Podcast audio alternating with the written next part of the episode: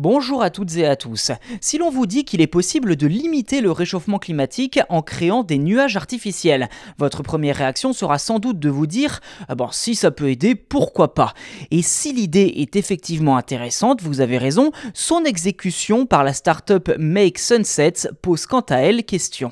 D'après Make Sunsets, le dioxyde de soufre aurait des propriétés réfléchissantes. Leur idée est donc d'en relâcher dans la stratosphère, soit la seconde couche de l'atmosphère terrestre, située environ entre 12 et 50 km au-dessus de nos têtes, le tout afin de renvoyer les rayons du soleil dans l'espace et réduire l'effet du réchauffement climatique.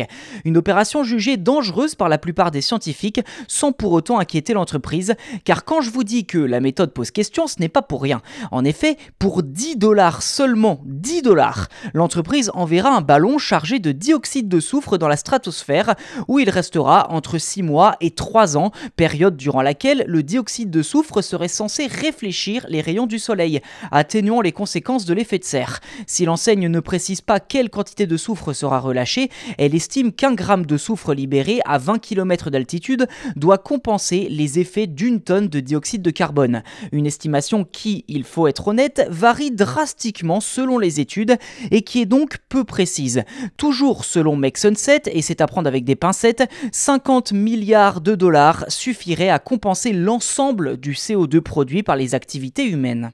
Si l'on revient un peu dans le passé, l'idée avait déjà été évoquée il y a quelques années, mais ce n'est pas pour rien qu'elle est controversée. Car au-delà de la question morale que constitue la manipulation du climat, et oui c'est quand même de cela dont il s'agit avec cette technologie, les scientifiques craignent que l'ajout de particules soufrées dans l'atmosphère ne mette à mal la couche d'ozone ou ne modifie le cycle des moussons.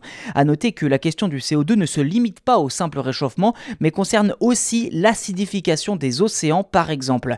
Sur ce point, la start-up se pleinement consciente des doutes qui entourent son projet. Ceci dit, elle estime également que sa solution permettrait d'apporter une réponse immédiate à un problème de long terme et que sans action aujourd'hui, il n'y aura pas, je cite, d'avenir équitable avec de l'air respirable pour les générations à venir. Convainquez-nous qu'il existe un moyen plus pratique de gagner du temps pour y arriver et nous nous arrêterons. Fin de citation.